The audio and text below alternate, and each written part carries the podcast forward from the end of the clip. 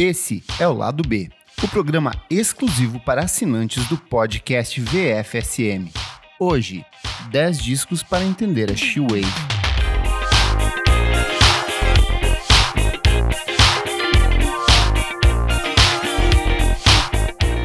Diferente de outros estilos, a She-Wave não é necessariamente um gênero.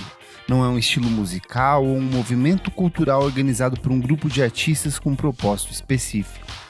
A She-Wave nada mais é do que um termo utilizado por diferentes publicações para definir a identidade psicodélica adotada por um grupo específico de artistas que surgiram entre o final dos anos 2000 e o início da década seguinte. São produtores e músicos independentes que encontraram no som empoeirado dos anos 80 o uso de samples e sintetizadores baratos o estímulo para uma seleção de obras marcadas pela forte lisergia dos temas trabalhos concebidos a partir de captações de VHS, vozes submersas e um revisionismo saudosista como produto de uma nostalgia não vivenciada. Um termo simples para redefinir a boa e velha música psicodélica. Eu sou Kleber Fak e hoje eu trago para vocês 10 discos para entender a She-Wave. São trabalhos que definem parte da estética e da sonoridade caseira adotada por diferentes realizadores do estilo. Canções marcadas pela completa leveza das melodias, proposta que dialoga diretamente com o nome do gênero, em português, algo como a onda da tranquilidade.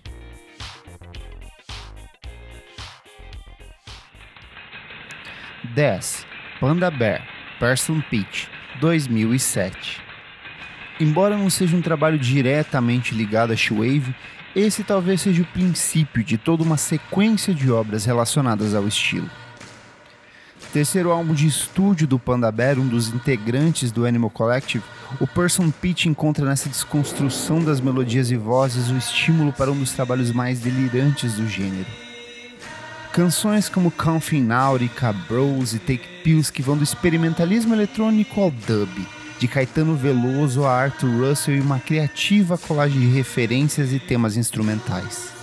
A própria imagem de capa do disco acaba funcionando como uma síntese desse universo mágico. São humanos e animais em um banho termal, indicativo da completa psicodelia que serve de sustento ao disco.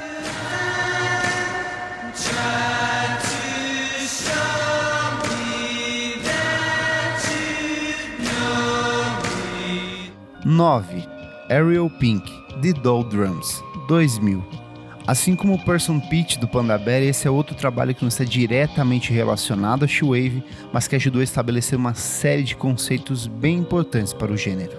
Originalmente lançado de forma caseira no início dos anos 2000 e posteriormente relançado como parte do selo Paul Tracks do Animal Collective, o segundo álbum do Ariel Pink encontra no pop psicodélico a base para um dos registros mais delirantes do período são vozes captadas de forma caseira, microfonias, reverbs e distorções trabalhadas de forma sempre inexata, estímulo para toda uma sequência de obras que seriam apresentadas pelo artista ao longo da década, como Scared Famous em 2001 e o House Arrest em 2002.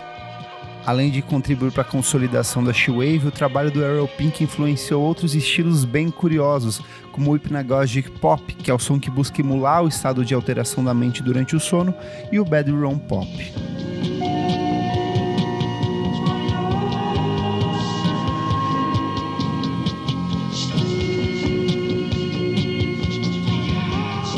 Oito.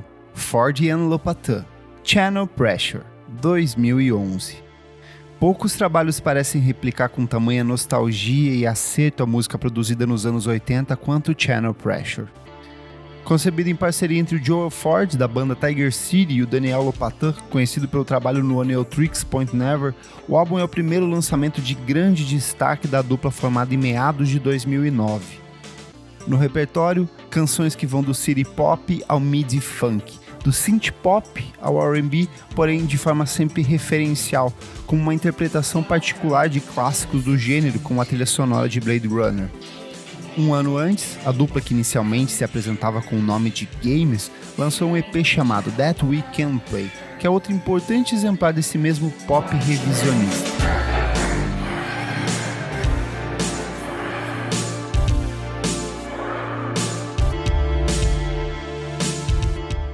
7. Gold Panda, Lucky Shiner, 2010. Esse é um trabalho curioso. Embora ele seja muitas vezes tratado como parte da Shewave, a estreia do Gold Panda mostra muito mais uma sonoridade voltada à produção eletrônica do que ao pop psicodélico.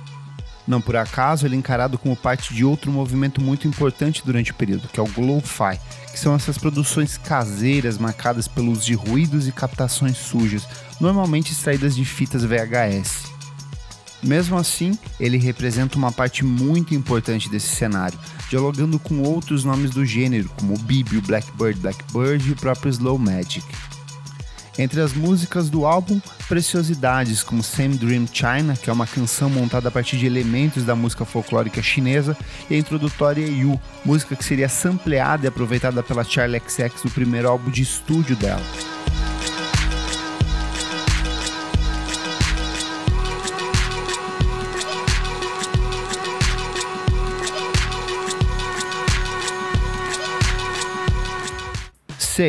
Small Black New Chain, 2010. O Small Black é um quarteto formado na região do Brooklyn, Nova York, e um dos nomes mais acessíveis dentro do estilo. Depois de lançar uma série de músicas e EPs de forma independente, em 2010 o grupo deu vida ao primeiro trabalho de estúdio da carreira, New Chain. Com distribuição pelo selo Jag Jaguar, casa de artistas como Bon Iver e Angel Olsen, o trabalho vai do dream pop ao experimentalismo psicodélico, uma linguagem que encanta justamente pelo forte direcionamento melódico dado às canções. São músicas como Search Party e Photo Journalist que não apenas serviram para apresentar o trabalho da banda a uma parcela maior do público, como acabaram orientando toda uma sequência de obras entregues pelo grupo ao longo dos anos, caso do Limits of Desire de 2013.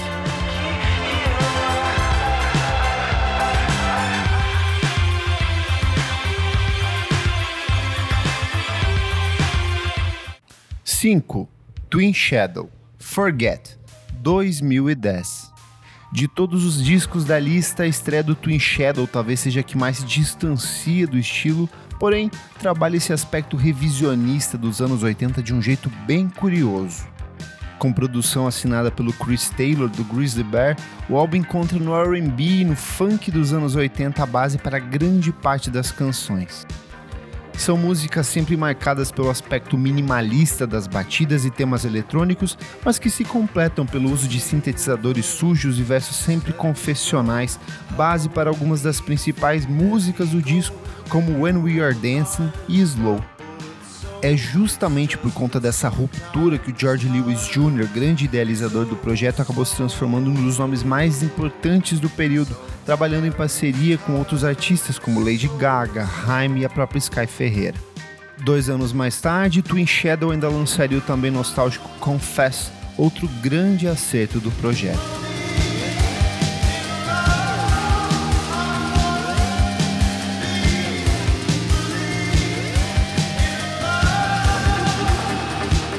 Quatro, Memory Tapes, Sick Magic, 2009.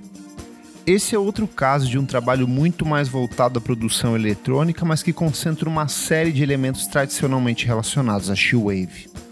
São melodias e vozes sampleadas, flertes com a música produzida nos anos 80 e o uso de temas psicodélicos marcados pelo forte aspecto litorâneo. Exemplo disso está em algumas das principais músicas do disco, como Psycho e Stop Talking. Comandado pelo David Hawk, Memory Tapes ainda lançaria uma sequência de obras marcadas pelo mesmo direcionamento estético, caso de Player Piano em 2011 e o Grace Slash Confusion em 2012.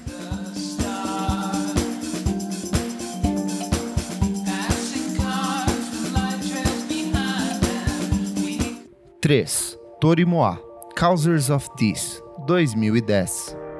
Quando alguém fala em She-Wave, um dos nomes que rapidamente surgem à cabeça é o Torimoa com o Causers of This. Um dos principais nomes do gênero, o projeto comandado pelo Chess Bear fez do primeiro álbum de estúdio uma síntese clara de todos os elementos que definem o estilo.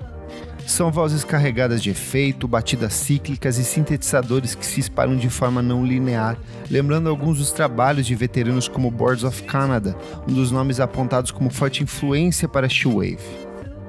Recebido de forma positiva pelo público e crítica, o trabalho que revelou músicas como Bless e Telamac ainda serviria de base para o segundo álbum de estúdio do Torimoa, o ótimo Underneath the Pine, que foi lançado logo no ano seguinte.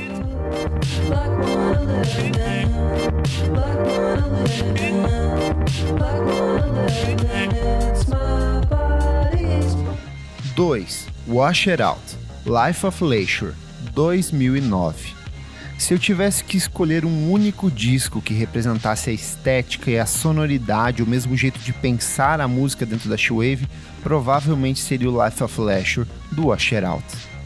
São seis músicas produzidas a partir de samples de artistas obscuros dos anos 80, como Change, Gary Lowe e Revelation, mas que se completam pela base suja e uso psicodélico dos temas apresentados pelo Ernest Green, grande articulador do projeto. Um misto de passado e presente que tem início na introdutória Get Up e segue até a faixa de encerramento do trabalho, You Will See It. Conceitualmente bem resolvido, o Life of Lasher ainda viria orientar parte da sonoridade explorada pelo Washer Out no álbum seguinte, Within and Without, de 2011.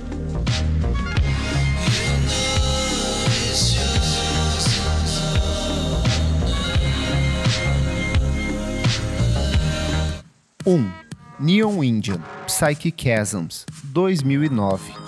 Sem dúvidas, 2009 foi um ano de grandes lançamentos para o mundo da música. Da estreia do DXX ao clássico Meriwether Post-Pavilion, obra-prima do Animal Collective, sobram grandes registros de obras ainda hoje revolucionárias. Foi nesse mesmo ano que o músico descendente de mexicano chamado Alan Palomo fez sua estreia como Neon Indian. Em Psyche Chasms, álbum de estreia do artista, uma viagem pelo pop psicodélico dos anos 80, sintetizadores empoeirados e vozes tratadas como instrumentos um colorido catálogo de ideias e experiências sensoriais que vai da trilha sonora de jogos de videogame a programas de TV, base para músicas como Deadbeat Summer, Terminally Chill e a chapadíssima Should Have Taken Acid With You. Canções que fazem de Psyche Chasms uma viagem completa.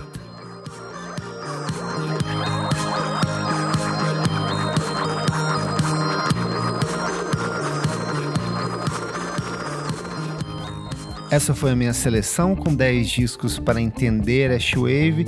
E se você sentiu falta de algum trabalho ou quer conversar mais sobre esse estilo tão curioso, venha conversar com a gente no nosso grupo fechado para madrinhos lá no Facebook. Para participar e ter acesso a outros programas exclusivos, apoie a gente em padrim.com.br barra podcast VFSM.